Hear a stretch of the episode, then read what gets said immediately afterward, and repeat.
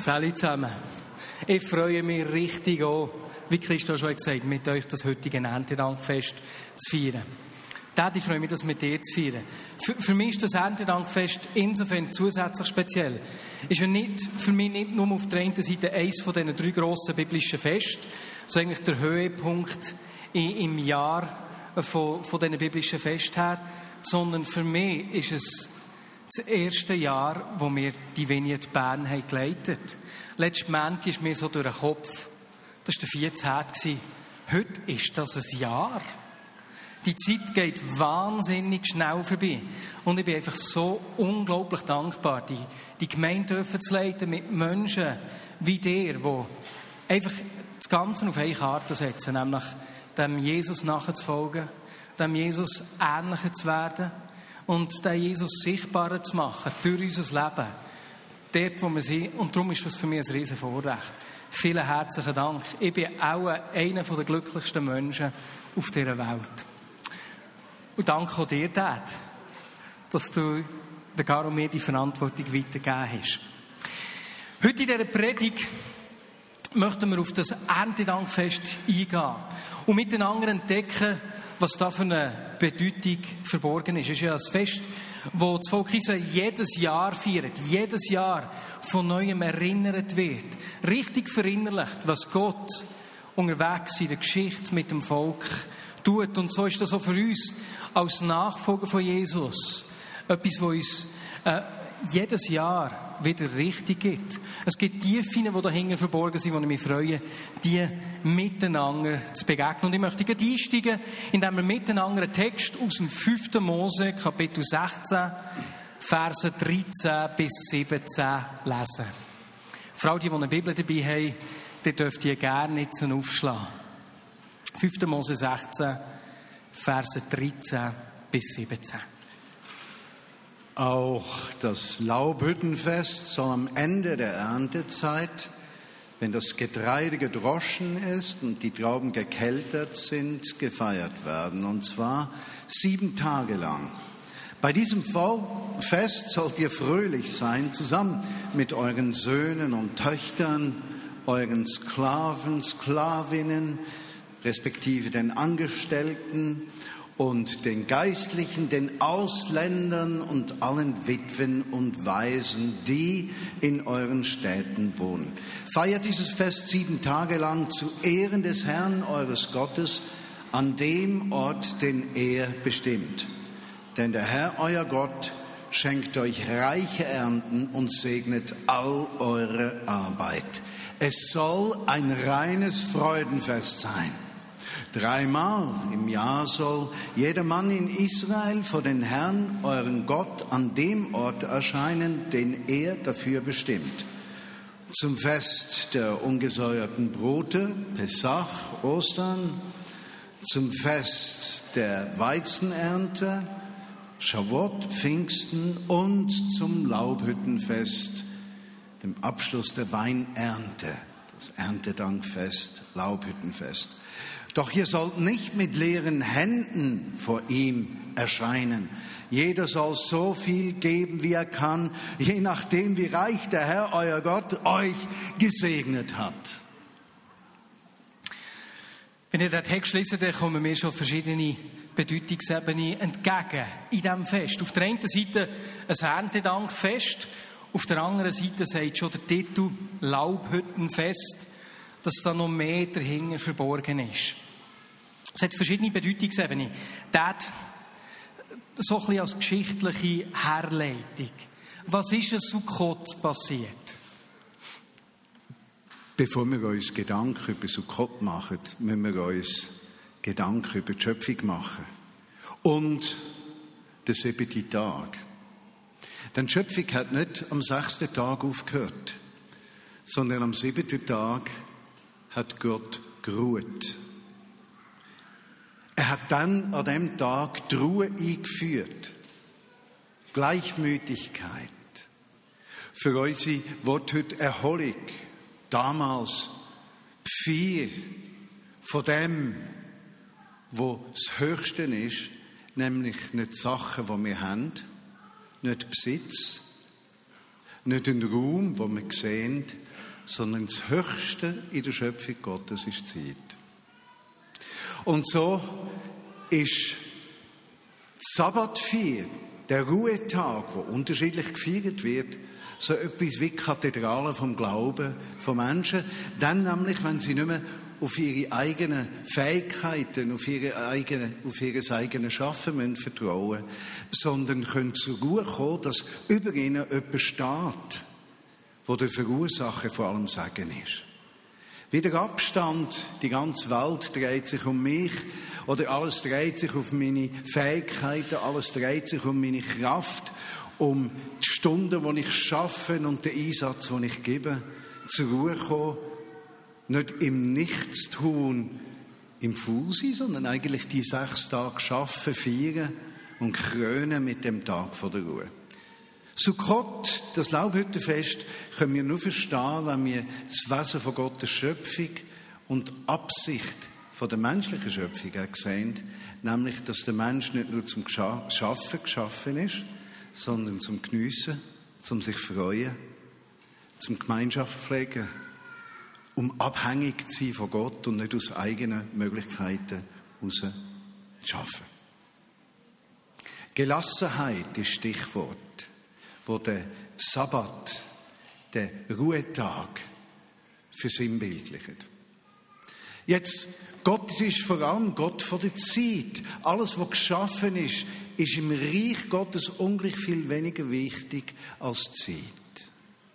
Zeit ist das Einzige, was genau gleich verteilt worden ist an jeden Mensch. Wer sich Gott hinwendet, wendet sich dem Gott von der Zeit hin und nicht primär an einen Gott von Sachen. Im Hebräischen gibt es ja kein Wort für eine Sache. Sachen sind viel zu unwichtig. Zeit ist wichtig. Und so hat Gott zuerst die Zeit geschaffen und fest von der Zeit am Sabbat. Und dann als zweites im Laufe der Zeit haben sich die Menschen orientiert an der Landwirtschaft. Und wenn man von diesen drei grossen Festen redet, äh, das erste ist das von der ersten Ernte, Pesach, ein Erntefest. Dann Shavuot, Pfingsten, das ist die Weizenernte, die eingebracht worden ist. Und das Laubhüttenfest eigentlich das Weinfest. Der Abschluss von diesen Fest. Wiederum Zeit, die läuft, und Höhepunkt, wo Gott setzt in der Zeit, wo der Raum gefüllt wird mit ihm. Und so hat er den Raum gefüllt mit diesen drei Fest, Pesach, Shavuot und Sukkot, Laubhüttenfest. Und interessanterweise haben die drei Fest all mit der Geschichte von seinem Volk zu tun. Wo er die, das Volk durch Geschichte nimmt, Auszug aus Ägypten, Schutz vor den Erstgeborenen. Pesach. Shavuot, sein Wort, was das Volk trifft. Und das Volk, wo erst dort das Volk wird, weil es jetzt einen Rahmen hat, das Gesetz. Und das dritte Fest, der Füllung vom Abschluss vom Jahr, auf das etwas Neues kommt. Interessant. All drei sind zusammen in Verbindung. Sukkot, das Fest vom Auszug von dem Wüstenwanderung, wo sie sich daran erinnert haben, dass sie ausgezogen sind aus Ägypten unter einem freien Himmel von Gott geführt und ernährt worden sind. Ernährt von, was ist das? Manna. Manna heißt, was ist das? Von irgendetwas, vielleicht Koriander, Früchte oder sonst etwas, was unzufrieden sind mit Wachteln, die vom Himmel abgekehrt sind. Aber Vier ist Gott versorgt. Und so ist Sukkot eigentlich als dritte Konsequenz das Fest, wo wir eins feiern zum Abschluss vom Erntejahr, das Bekenntnis, nicht wir haben uns versorgt, nicht unsere Kraft, nicht unsere Fähigkeit, nicht unser Geld, nicht unser Vermögen, nicht unsere Bildung, nicht unsere Stärke, sondern alles kommt von dem, wo alles geschaffen hat. Das ist das Fest. Erfüllt in seiner heilsgeschichtlichen Art ist es nicht. Pesach, Ostern ist erfüllt. Jesus ist in die Welt gekommen, gestorben und verstanden als ultimatives und letztendliches Opfer, damit wir Zugang zu dem Leben auf der anderen Seite haben. Andere Seite, Hebräer sein, zu dem Volk von Gott gehören, in das Reich von Gott, das anders ist als unseres.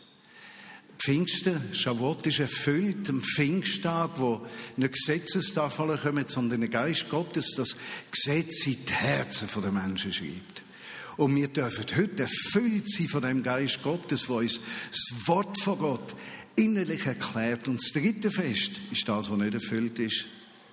Am Ende der Zeit wird Jesus wiederkommen. Und wenn wir heute das Fest feiern, Marius, ist es ein Fest vom Einbrechen vom Reich von Gott. Ist es das Bewusstsein, nicht unsere Kraft, unser Wissen, sondern er umfasst alles. Darum, wenn wir an dem Tag dann auch eine Sammlung machen, ist es nicht eine Sammlung, weil wir Geld brauchen. Hat mit dem nichts zu tun. Sondern es ist wie ein lauter Schrei von einer Gemeinschaft von Christen. Du bist unser Versorger. Alles Gute kommt von dir. Auf dich schauen wir. Es heisst ja Laubhüttenfest. Und die Laubhütten ist eines von den Elementen, wo wir auch darauf eingehen möchten, äh, wo ein Sukkot gefeiert werden. An diesem siebentägigen Fest in der jüdischen Kultur. Wieso heisst das Laubhüttenfest und was hat das mit dieser Laubhütte auf sich? Man müsste eigentlich nicht jüdische Kultur sagen, weil biblische das bezieht Kultur. sich nur auf, auf den Stamm Juda, biblische Aha. Kultur. Also die, die Laubhütte versinnbildlichen ja, dass der Mensch durchs Leben wandert. Äh, Im Neuen Testament heißt, wir haben keine bleibende Stadt, sondern die zukünftige suchen wir. Die Heimat von einem Mensch, einem Christenmensch, wenn ich das so darf sagen, ein Mensch, der mit Jesus lebt, seine Heimat ist immer dort, wo das Reich von Gott ist. Er ist nie verwurzelt in seinem Besitz. Er ist nie verwurzelt an einem Ort. Er ist verwurzelt im Willen Gottes für sein Leben und im Willen Gottes für die, wo er mitten unterwegs ist, die Familie, die nähere und die erweiterte Familie. Und so ist die Laubhütte eigentlich wie ein Bild, wir sind Wandernde. Wir wandern durchs Leben. Wir bauen nicht feste Hütten. Wieso nicht feste Hütten? Weil eine feste Hütte ist wie eine Inanspruchnahme von einem Ort für sich. Ist nicht interessant, dass Gott nur Ort geschenkt hat, wo man ihm begegnet, wenn die Menschen unzufrieden sind? Im Grunde genommen hat er gar keinen Ort geben. Zeit und seine Begegnung ist das was die Menschen hätten suchen sollen. Ja, was Kalb angebetet haben, hat Gott als Antwort ihnen etwas Sichtbares, Räumliches gegeben, die Stiftshütte. Aber eigentlich ist das nur eine Hilfe, Krücken, ein Schatten gewesen. Wie es im Neuen Testament heißt, von dem kommenden Reich von Gott, seine Gegenwart. Und im Grunde genommen geht alles immer um seine Gegenwart. Darum, die Laubhütte ist nicht vollständig gedeckt, sie darf nicht fest sein, muss den Himmel können sehen. Der erste Stern, Marius. Das hat mir gefallen, als ich mich darauf vorbereitet habe. Man musste durch das Dach sehen, die Sterne, weil das hat daran erinnert, dass Gott dem Abraham die Verheißung hat gegeben, dass das Volk so zahlreich wird wie die Sterne im Himmel. Und wenn man die sieben Tage in dieser Sukka ist, Sukkot, in dieser Laubhütte, und die Sterne sieht, erinnert es uns konstant daran, dass Gott seine Verheißungen, seine Versprechen wahrmacht. Auch uns heute. Und so, wenn wir die Sterne anschauen in der Nacht, kann das wie eine Erinnerung sein. Eine ganz natürliche Erinnerung. Du bist dem, wo du verheißen hast, treu. Du wirst das passieren. Marius, wir sind, äh, Georg und ich sind die Woche äh, auf dem Berg gestanden, wo der Abraham gestanden ist, wo Gott zu ihm geredet hat.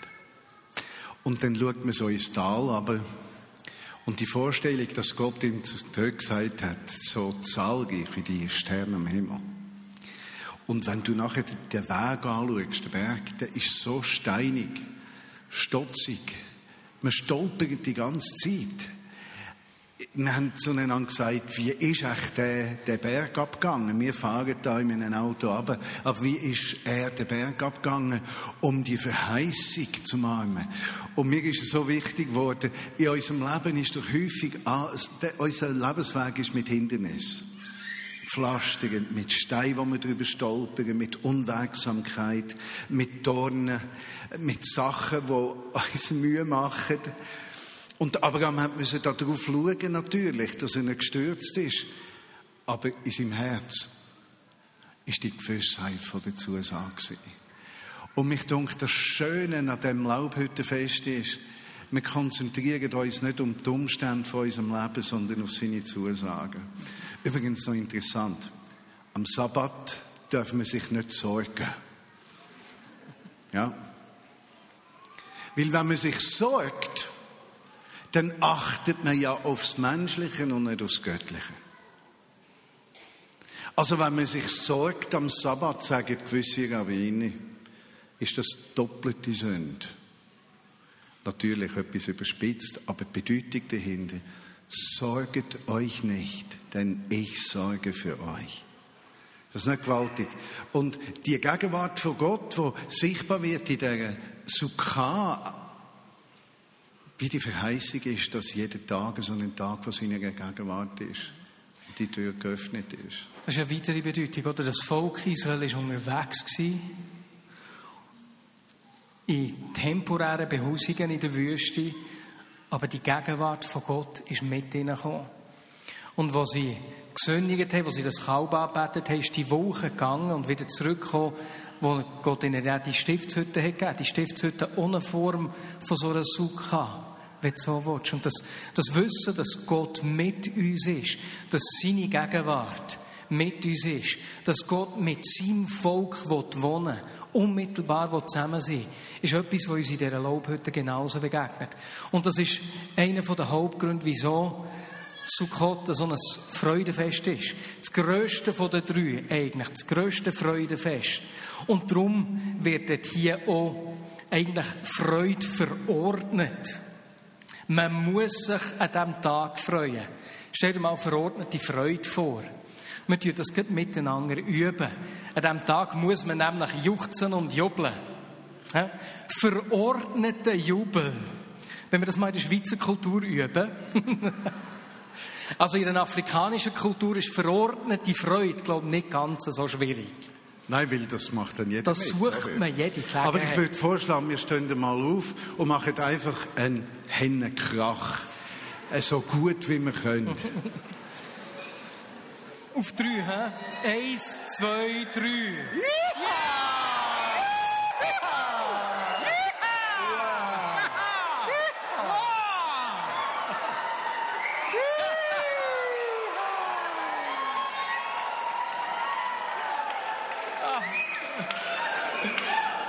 Merci vielmals, wir werden ja, das noch ein paar Mal üben. Ihr, ihr könnt gut wieder sitzen. Das Schöne an der Bibel ist, sie ist nicht ein Buch, das geschrieben ist in Buchstaben, sondern sie überträgt sich von Generation zu Generation. Und da will ich noch reinwerfen. Für mich heute ist das Ganze ein emotionaler Tag. Weil auf die einen Seite habe ich etwas losgelassen. Und ich realisiere erst jetzt, was ich losgelassen habe. Wenn ich da hinkomme, bin ich nicht mehr die gleiche Person. Also schon, aber doch nicht. Aber mal, loslassen. Und nachher den Marius sehe, jetzt besonders mit dem Bart. Das macht ihn ein bisschen älter und das ist, löst etwas aus in mir. Und zu sehen, wie Gott mich gebraucht hat für eine Zeit und jetzt braucht er ihn, seine Frau und Familie und das Leitungsteam für eine Zeit und er braucht Menschen immer für eine Zeit. Nicht zum Eigentum, sondern zum Weitergehen. Und Marius, das ist das Einzigartige für mich. Gott vermittelt sein Reich immer durch Beziehungen durch. Es ist nicht ein Buch, es ist nicht ein Lehrbuch. Es ist das Wort, das gelebt ist und das weitergeht. Und in dem Sinn, in der Sukha, um das noch abzuschliessen, die Persönlichkeiten, die sich dort eingefunden haben, spielerisch sozusagen, wo man gefeiert hat, Patriarchen, hat man sich an die Zeit erinnert. Man sagt, dass jeden Tag eben ein anderer von diesen Patriarchen zu Besuch kommt und etwas Spezielles mitbringt. Und, und das Fest, darf ich sagen, wir sind immer im Laufe der Zeit, haben wir einen Abschnitt, wo Gott uns gegeben hat. Und ganz viele Menschen haben Mühe mit loslassen, weil sie den Moment behalten. Aber im Moment, wo du den Moment behalten willst, richtest du deine Augen aufs Vergängliche und nicht aufs Unvergängliche, seine Gegenwart. Und wenn du einen Verlust gehabt hast im vergangenen Jahr, oder wenn Schmerz gehabt hast, oder etwas zerbrochen ist, denkt es mir ganz wichtig, dass du nicht aufs Vergängliche achtest, sondern aufs Unvergängliche. Denn das Unvergängliche wird immer wieder neu durch seine Gegenwart, auch wenn du es weitergehst und es nicht mehr dies ist. Und seine Gegenwart, eben noch im Lauf von unserem Leben, dass er auch in der Wüste, wenn du so eben unterwegs auf dem Weg dabei ist, bei uns wohnen das ist doch wirklich einzigartig. Die unmittelbare Gegenwart von Gott in deinem Leben und in meinem Leben. Und darum haben wir das geübt, das mit dem Juchzen und Jubeln, darum werden wir das weitermachen. Ein zweites Bild neben dieser Sukha, ein zweites Element von dem, von dem Erntedankfest, von Sukkot besser gesagt, ist das Wasserschöpfen gewesen. Es ist jeden Tag Wasser geschöpft worden.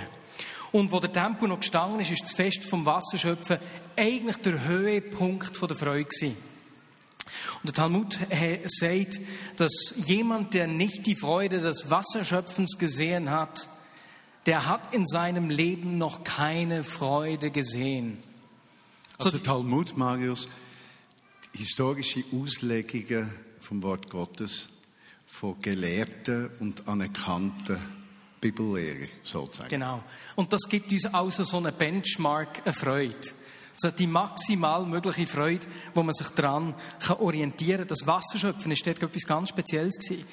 Und die deren eigentlichen Prozedur vom Wasserschöpfen sind nächtliche Feierlichkeiten vorausgegangen, wo musiziert worden ist, gejubelt worden ist, ähm, gerade im Vorhof vom Tempel, wo der Tempel noch gestanden ist. Die ganze Nacht hat man durchgefeiert. Die Fackeln haben die ganze Stadt erhellt. Es war fast taghell von dem Licht, von diesen Feierlichkeiten. Und am Anbruch vom Tag hat sich die Prozession aufgemacht, aber vom Tempel zu den Quellen von Siloa, um dort hier Wasser zu schöpfen. Und die Quellen, die haben unter im Tal, unterhalb vom Tempel in dem Sinn gesprudelt. Das war eben ein fließendes Gewässer, eben eine Quelle, wo ständig neues, frisches Wasser hatte. Und man hat das Wasser dort gehört, äh, geholt. Man hat das Wasser von der Erlösung genannt, wo im, im Jesaja 12,3 gesagt wird, mit Freuden werdet ihr Wasser schöpfen aus den Quellen des Heils oder in den Quellen der Erlösung. Und so ist es wieder ein Ort wo der Lösung passiert, wo das Heil herkommt. Und das ist noch interessant, Marius, in diesem Zusammenhang, wieder äh, die Natur. Sie haben, eigentlich hätte das Wasserfest 50 Tage nach Sukkot stattfinden, aber Gott in seiner Gnade sagen Talmudlehrer, hat es direkt an Sukkot hergebunden. Wieso? Es ist das Gebet, für Heissig, für Wasser in Anspruch zu nehmen. Jetzt in der trockenen Zeit, dass die Felder bewässert werden, denn nach Sukkot fährt die Regenzeit an. Und es ist das Gebet gewesen, dass nicht Natur, nicht menschliches Können, sondern Gott selber Wasser gibt am Land. Und die Schönheit davon ist, dass sie den Glauben zum Ausdruck gebracht haben, indem sie Wasser geschöpft haben. Sie haben wie gesagt, bis dahin hast du Wasser gegeben. Es gibt keinen Grund, dir nicht weiter zu vertrauen. Bis dahin hast du geholfen. Du wirst auch weiterhelfen. Das Wasser wird wieder kommen. Ein zweites wunderbares wunderbares Bild ist natürlich Wasser, das Durchschreiten von Wasser ist ja immer das Durchschreiten von der Zeit. Äh, oder von Realität, wer sich taufen lässt, der geht als Mensch von dieser Welt ins Wasser und wenn er aus dem Wasser kommt, kommt er als Mensch von der anderen Welt rauf. Hebräer heißt der von der anderen Seite. Also jeder von uns ist ein Hebräer, wenn er tauft ist, er ist gestorben, du verstanden mit Jesus, durchs Wasser. Oder, wunderschönes Bild, der Vergleich vom Wasser zum Heiligen Geist. Er wird uns immer alles geben, was wir brauchen. Oder Jesus sagt, ich habe eine Quelle, wenn du von der trinkst, wirst du nie mehr nie mehr Durst. Zu dem, zu dem kommen wir gerade, wo an dem siebten Tag von Sukkot, das war ein Wochenfest, also am siebten Tag ist etwas Spezielles noch passiert, denn wo die Prozession mit dem Wasserschöpfen hat stattgefunden. Und zwar fünf Tage vor dem Laubhüttenfest ist Yom Kippur, der Tag, wo der Priester ins Allerheiligsten ist gegangen, um das Volk mit Gott zu versöhnen, einiges im Jahr. Und dort ist zwar die Versöhnung besiegelt worden, fünf Tage vor Sukkot. Aber erst am siebten Tag von dem Wochenfest ist die Sühne vollendet gewesen. Und so ist der siebte Tag vom Sukkotfest eigentlich der Tag vom Neuanfang. Und an der Tag, von der Errettung. Und an dem Tag hat Jesus in Jerusalem gesagt, wenn er Johannes Kapitel 7, Vers 37 gelesen, ein wunderschöner Text. Am letzten Tag, am letzten Tag dem größten Tag des Festes, trat Jesus vor die Menge und rief, Hört mal zu, jetzt kommt der Satz ganz neue Bedeutung über. Wer Durst hat, soll zu mir kommen und trinken. Wenn jemand an mich glaubt, werden aus seinem Inneren, wie es die Schrift heißt, Ströme lebendigen Wassers fließen. Er sagte das im Hinblick auf den Heiligen Geist, den die empfangen sollten, die an Jesus glauben. Und so wird Sukkot wieder hier das Fest vom Neuanfang. Eigentlich Marius der Abschluss vom Alten. Und alles, was abgeschlossen wird vom Alten, ist der erste Schritt ins Neue. Weil es hört nicht auf. Zeit. Zeit ist die Schöpfung von dem einzigartigen Gott. Und sie hört nicht auf. Der Abschluss des einen ist der Beginn des nächsten. Und so wenn wir hier an dieser Stelle, wie so ein bisschen als Abschluss, fest vor Ende, zurückschauen auf das vergangene Jahr. Wir haben ein Video vorbereitet, wo so ein paar Höhepunkte, die wir Filme schon festgehalten haben, enthalten. Und wo uns dort hier einfach auch einen Einblick gibt in ein paar von diesen Sachen, die Gott hat da. Einblick gibt in neue Anfänge, wo Gott geschaffen hat. Und darum sage ich jetzt Film ab.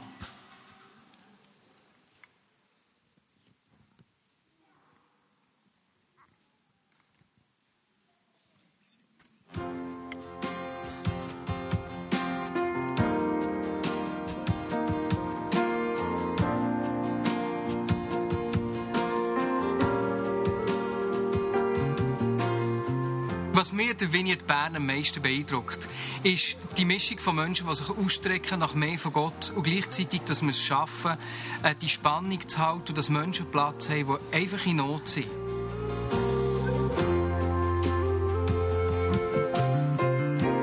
Wollt ihr diese Gemeinde lieben, so gut ihr könnt, und diesen Menschen und denen, die da kommen, euer Herz verschenken? Und sagt doch auch ja. Ja. Aus tiefstem Herzen, ja. Wow, das ist gut. Oh, Marius und Caro, wir segnen euch. Wir anerkennen eure Berufung. Wir glauben an euch. Wir glauben, dass ihr Gottes Erwählte seid. Wir glauben, dass ihr alles habt, was es braucht, um Jesus zu dienen. Wir setzen euch ein gemeinsam als Leiter und Leiterin der Vineyard Bern. Wir setzen euch ein zu einer Zeit der Leiterschaft und Herrschaft, die ein Ausdruck des Reiches Gottes und der Königsherrschaft Jesu ist. Amen.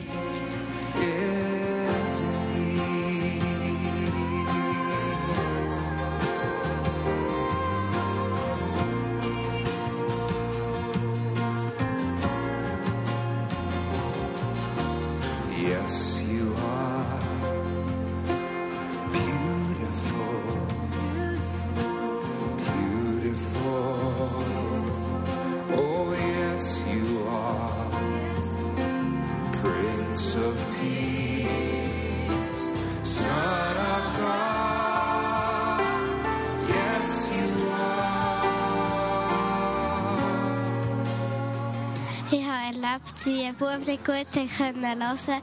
Dann haben wir für ihn gebetet und hat er wieder gut können hören. Also man hat für mich gebetet und man, ich brauche fast keine Hörgeräte mehr. Ich muss sie nur noch leiser stellen.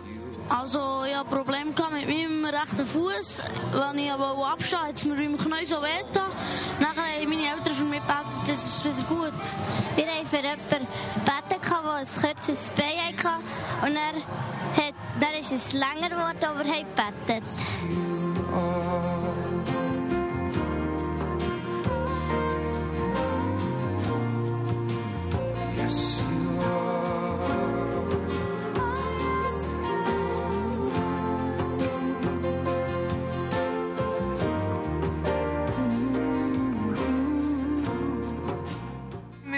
Am Abend in den Park gegangen und es hat mega viele Leute gehabt.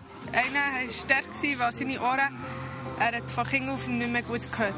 Tom ist zu mir gekommen und hat gesagt, komm noch mit mir gehen für ihn beten. Und ich so, ja, okay, machen wir das. Wir sind zu ihm gegangen, er hat aber nicht Englisch können. Und dann habe ich so zwei junge Frauen gefragt, ob sie uns übersetzen können. Und er sie so, ja, sicher und so.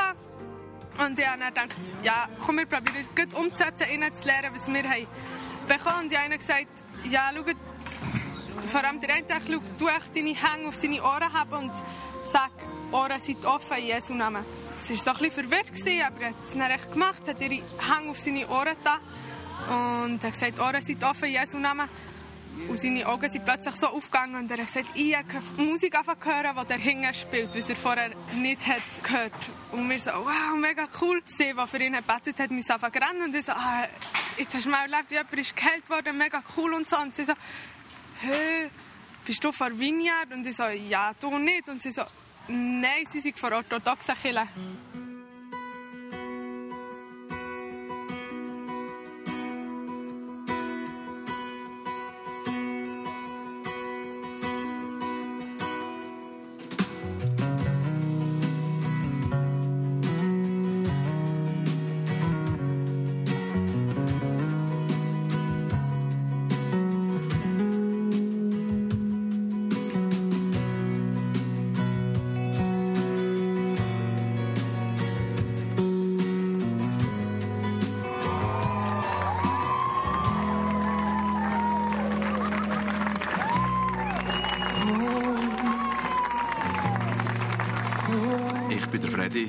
Ich bin recht unbeschwert aufgewachsen. Nachher so, mit den Jahren ist es immer, immer schwerer geworden, das Leben. Man hat einfach Probleme, die man hatte, hat man verdrängt. Plötzlich hatte ich so einen Berg äh, von persönlichen Problemen gehabt, ähm, ja, dass ich vor einem halben Jahr einfach nicht mehr weiter gewusst habe. Und dann habe ich irgendwann mal habe ich Gott gesagt, hey, jetzt, lieber Gott, jetzt müssen wir helfen. Ich, äh, ich schaffe das nicht mehr. Musst, musst mir einfach helfen. Das nicht lang gegangen, ist ein Freund, der Kosmas, aus, aus Jugendzeiten vorbeigekommen und hat mir von Gott erzählt, von, von Jesus erzählt, hat mir erzählt, dass man ja, dem Jesus kann das Leben übergeben. Das hat mich irgendwie beeindruckt, wie er das gesagt hat. Wenn es darum geht, was Jesus für uns gemacht hat. Der Vater auf lachen, dann kriegt er eine Lachsalbung, oder? Ich habe gesagt, wow, das ist jetzt aber auch cool, was da, ja, das hat er früher nie gemacht. Dann bin ich heim, bin auf Knie, habe mein Leben übergeben, habe mir Heilige Geist gesagt, hey, bitte komm und hilf mir aufräumen.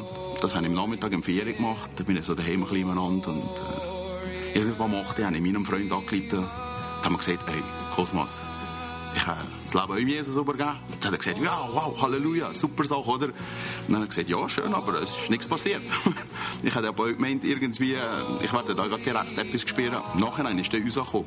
es sind schon Gedankengänge passiert in diesen vier Stunden. Und dann hat das angefangen, da hat, habe ich auf mein Leben aufräumen.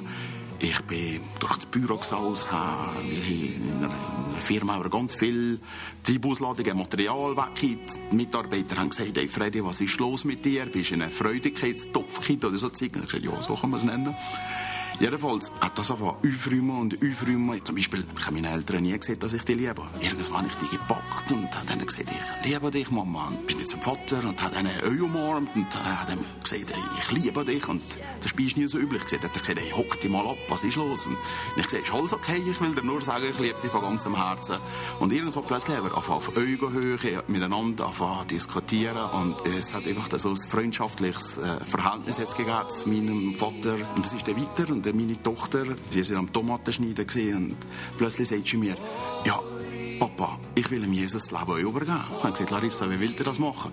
Dann hat sie gesagt, ja, geht hier am Tomat schneiden. Dann habe ich gesagt, wow, alles gut. Und dann hat sie uns Leben um Jesus übergeben. Auch der, der Alexander äh, will, will mit Jesus leben. Und auch mit der älteren Tochter habe ich so ein schönes Verhältnis mittlerweile.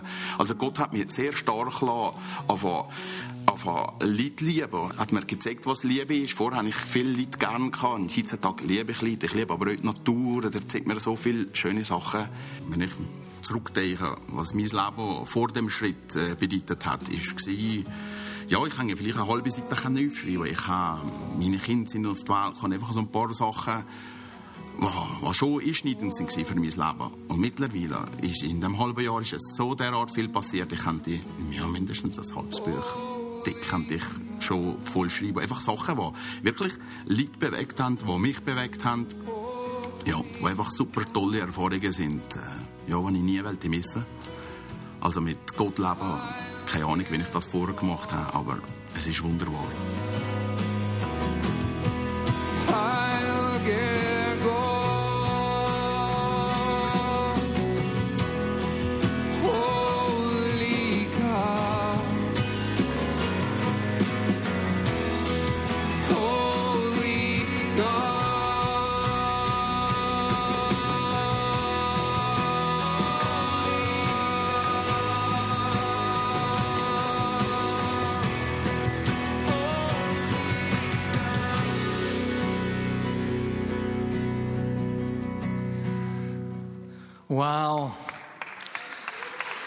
Als ich das Video gesehen habe, das erste Mal habe ich dreimal gerannt.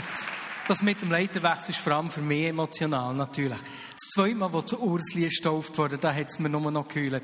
Und das dritte Mal wieder die Geschichte vom Freddy. Und das wäre doch der richtige Zeitpunkt für einen verordneten Jubel. Oder nicht? Wir noch mal aufstehen. Dass Jesus ein Leben so verändern kann. Jemand in einen Freudigkeitstopf kann reingehen kann. Eins, zwei, drei.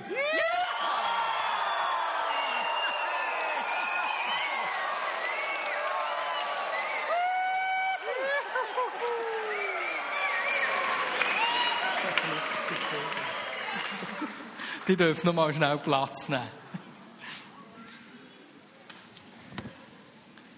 Das ist das erste Mal, wo der Mario und ich zusammen etwas so gebracht haben. Ich kann euch gar nicht sagen, wie dankbar ich bin. Der Tag ist für mich ein Tag von der größten Dankbarkeit. Dankbar für meine Familie, dankbar für den Mari, seine Frau, all unsere Kinder. Besonders dankbar gegenüber der Georgia, die seit 40 Jahren mit mir unterwegs ist. Wir sind 40 Jahre zusammen. Einfach dankbar.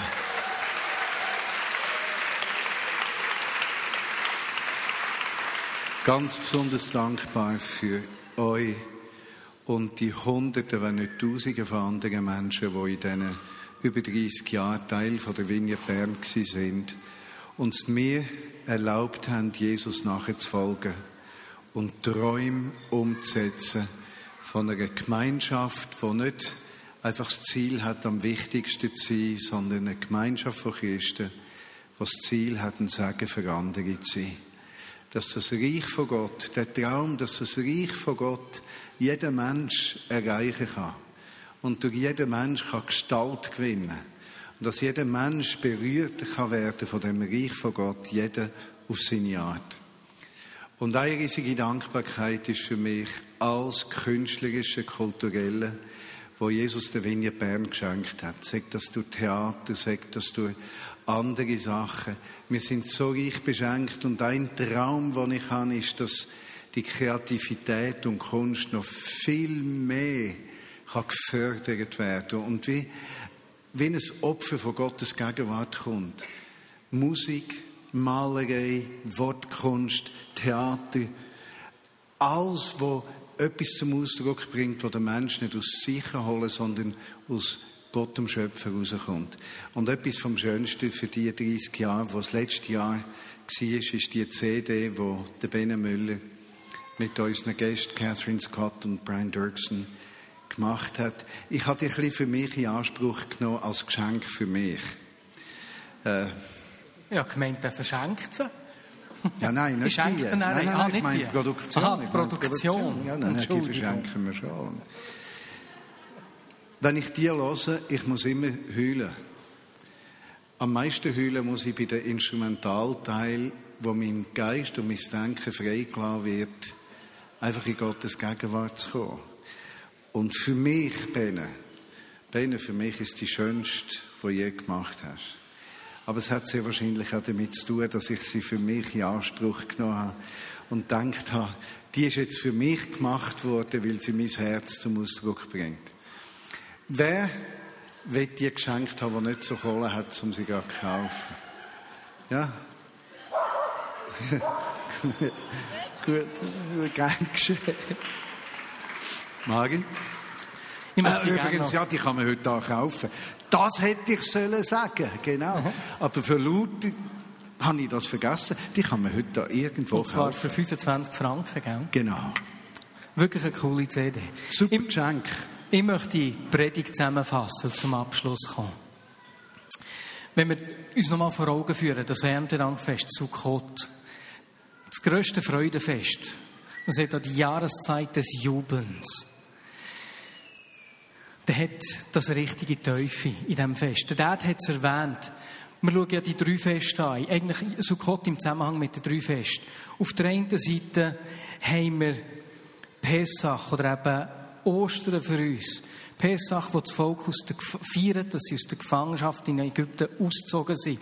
Das ist erfüllte Ostern, wo Jesus, das Lamm, ein für alle Mal gestorben ist. Das heisst, das Fest hat sich erfüllt.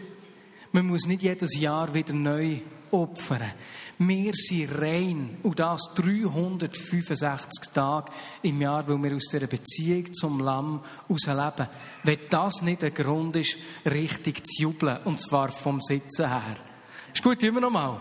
365 Tage im Jahr. Das ist erfüllt, Pessach. Du bist befreit, nicht mehr in der Sklaverei von der Sünde, nicht mehr in Ägypten, rein 365 Tage im Jahr. Uns jubeln darüber. Eins, zwei, drei.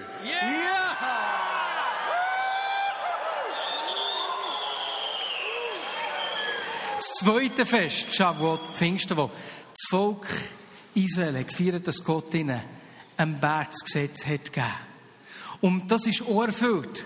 Wo mit dem Geist, der gekommen ist, ist das Gesetz nicht mehr einfach etwas, das wir lesen, etwas, das außerhalb von uns ist, sondern es ist durch den Geist in unser Herz hineingeschrieben. Und weil der Heilige selber in uns wohnt, werden wir heilig durch seine Gegenwart. Ist das nicht unglaublich? 365 Tage im Jahr. Du bist nicht nur rein, du bist heilig, weil der Heilige selber, der Heilige Geist in dir wohnt. Ist doch unwahrscheinlich. Und das wieder ein unglaublicher Grund zu feiern. Das letzte Mal der grosse Jubel heute. Eins, zwei, drei.